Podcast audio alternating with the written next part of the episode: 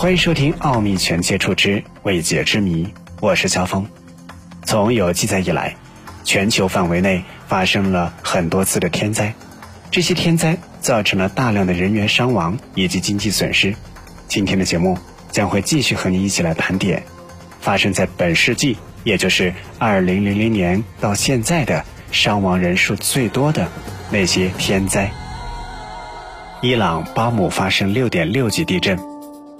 二零零三年十二月二十六号，伊朗东南部巴姆古城发生了六点六级地震，地震导致至少两万六千多人遇难，两万两千多人到三万人受伤，大约三十万人受灾。这次地震也是从二零零零年开始唯一一次七级以下地震造成死亡人数超过一万人的地震。地震造成当地重大伤亡的主要原因是。当地建筑抗震性能不行，许多建筑根本就没有按照抗震指标修建，而且这次地震震中位于巴姆古城附近，属于城市直下型地震，地震带来的破坏性非常大。日本本州岛东海岸发生九点一级地震。二零一一年三月十一号十三点四十六分。在日本本州岛宫城县仙台市以东七十千米海域发生了九点一级地震，震源深度二十九千米。地震发生日本列岛、韩国、朝鲜、中国东北、中国上海等地区都有明显的震感或者强烈的震感。地震发生之后，引起日本东海岸沿海出现了破坏性的海啸，海啸最高达到了四十点一米。部分地区海啸深入内陆数十千米，最终地震和海啸共造成了一万九千六百八十九人遇难，两千五百六十三人失踪，六千二百三十三人受伤。这次地震是日本近三百年最大的一次地震。这次大地震之后，最大余震为二零一一年三月十一号十四点十五分，日本茨城县近海发生的七点九级地震。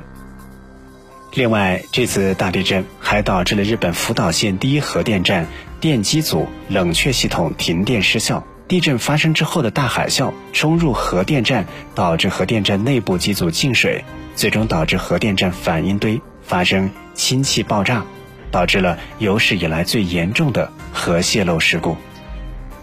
这次日本大地震发生前几天，在原先大地震震中附近。发生了一系列六级到七点三级前震活动，震前五天，震中上空大气电离层数据出现过异常变化。印度古吉拉特邦发生七点七级地震。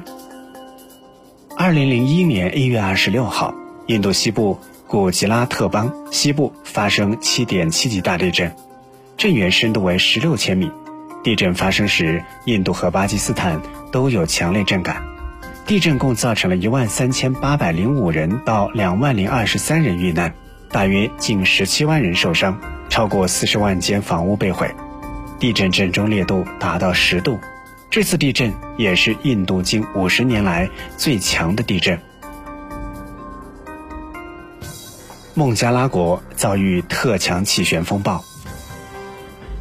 二零零七年十一月十一号，热带气旋习德。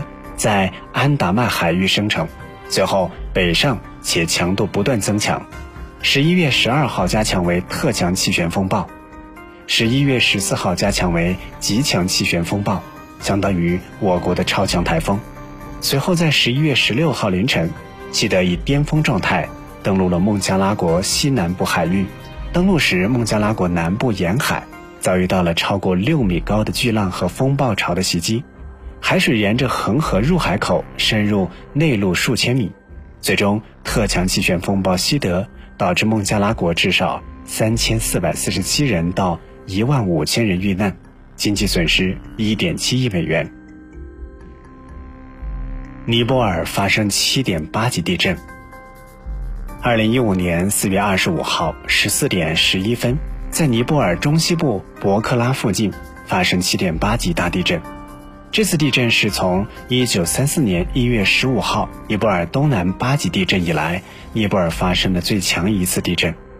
地震共导致了尼泊尔、印度、中国、孟加拉国共八千九百六十四人遇难，大约两万三千四百四十七人受伤。